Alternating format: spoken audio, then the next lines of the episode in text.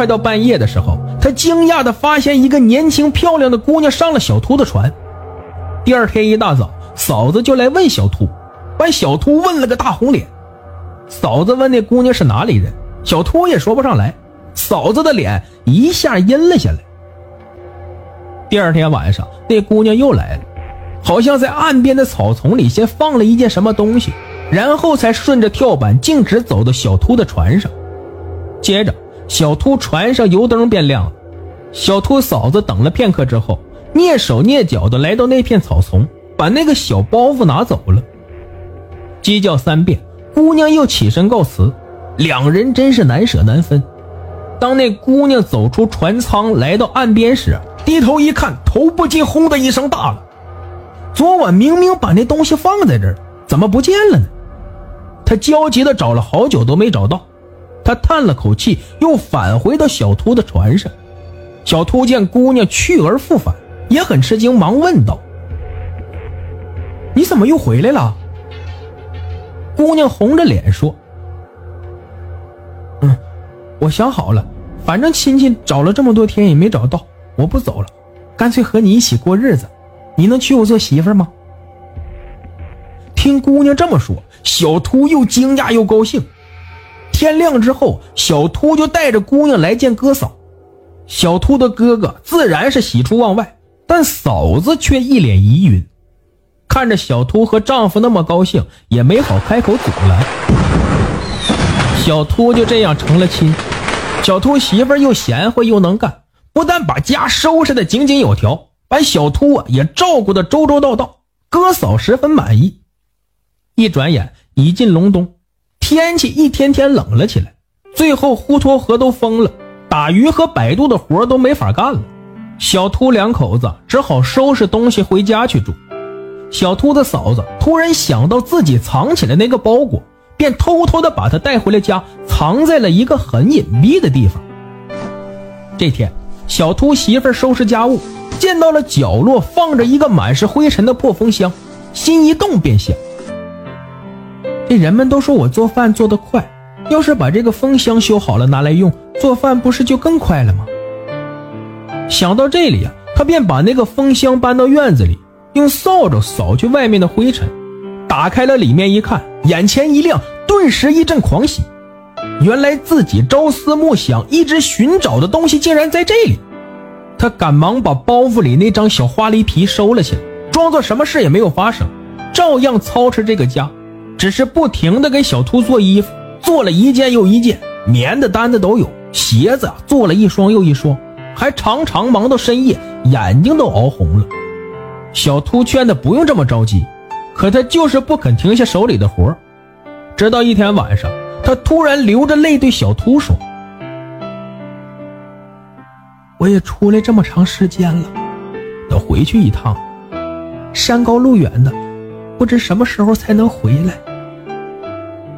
小秃惊慌不已，他拉着媳妇儿的手，也跟着伤心落泪。媳妇儿继续说：“如果我半年以后没有回来，你就到一个叫黄花山的地方找我吧。”漫漫长夜，两个人说不尽的别离之情。第二天，小秃醒来时，媳妇儿早已不见了踪影。自那以后，小秃整日吃喝不下。干什么都没力气，像丢了魂一样，人也瘦了一大圈。嫂子其实早已明白，小秃媳妇应该是个异类，但看着他并不伤害小秃，所以呀，就一直没拆穿他。如今他父亲走了，所以嫂子把想说的话说出来，劝慰小秃，可小秃却怎么也不肯相信。半年之后，媳妇没有回来，小秃再也沉不住气了，便对哥嫂说要去找媳妇。这哥嫂也拦不住，便给小秃买了一匹马，带了一些盘缠，打发他上了路。当初媳妇儿只是说他住在黄花山，可这黄花山到底在哪里，他也不知道，只好信马由缰，四处寻访。这时间一长，带的盘缠用完了，他便把马卖了，换了头骡子，骑着骡子腾出一些钱来做盘缠，继续找。又过了些日子，盘缠又用光了。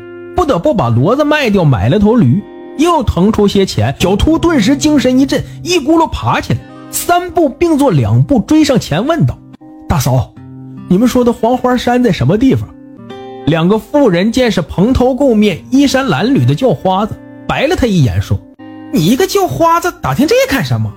这是人们进香还愿的宝地，告诉你也没用。”小秃兴奋的心都快从嗓子眼跳出来了，他哆哆嗦嗦地说：“求你们了，两个好心人，你们就告诉我这老叫花子吧。”其中一个妇人见小秃可怜，便抬手指着东南面的一座大山说：“就是那儿。”小秃连道声谢都忘了，连跑带颠儿的向那座大山奔去。可是到了大山跟前，他却傻了眼，山陡得很，没有一条通往山上的路，这爬也没法爬。小秃急得坐在地上大哭了起来。隐隐的小秃好像听到半山腰有人在喊：“是姑老爷吗？”小秃抬眼往山上一看，见是一个小童子在对自己说话。便连忙答道：“你是喊我吗？”小童子说：“你等着，我马上接你上山。”说着，便扔下了一块手帕，让小秃蒙在头上，闭上眼。等小秃再睁开眼时啊，人已经到山上了。那个小童子带着小秃穿过一排亭台，终于见到了山门的主人。小秃不禁大吃一惊。因为这人就是自己的妻子，可奇怪的是，几十年过去了，妻子还和从前一样，一点都没老。小秃也顾不了许多，扑上前去抱住妻子，放声大哭了起来。妻子丝毫没有嫌弃他，掏出手帕给他擦泪，然后让小童带他去山上的温泉洗澡换衣服。洗漱整理之后，两人坐在一起，牵着手诉起离别之苦。小秃说：“现在我变成一个老头子了，你却还这么年轻，咱们夫妻啊，怎么还能般配呢？”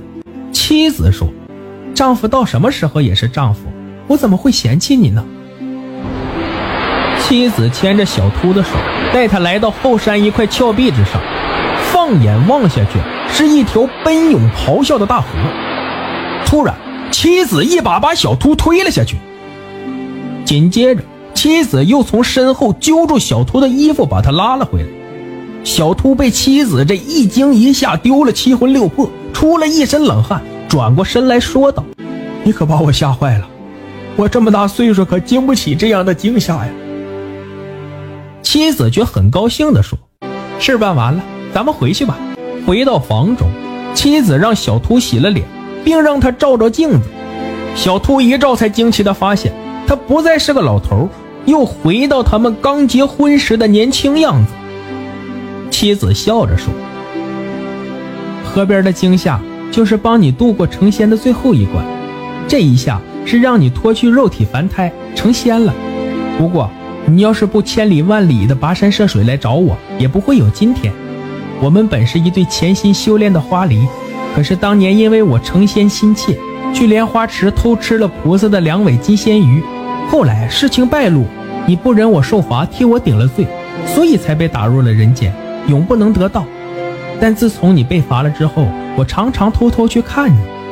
也许是上天的旨意，让我与你在凡间做了一场夫妻，但更是你深念着我们这场夫妻情谊，才又让你重新回到了我的身边，有机会脱了凡胎的。菩萨面前，只有真情感动天地，虔诚。才是最宝贵的修行。感谢您的收听，想继续收听下一集的，那就点个关注吧。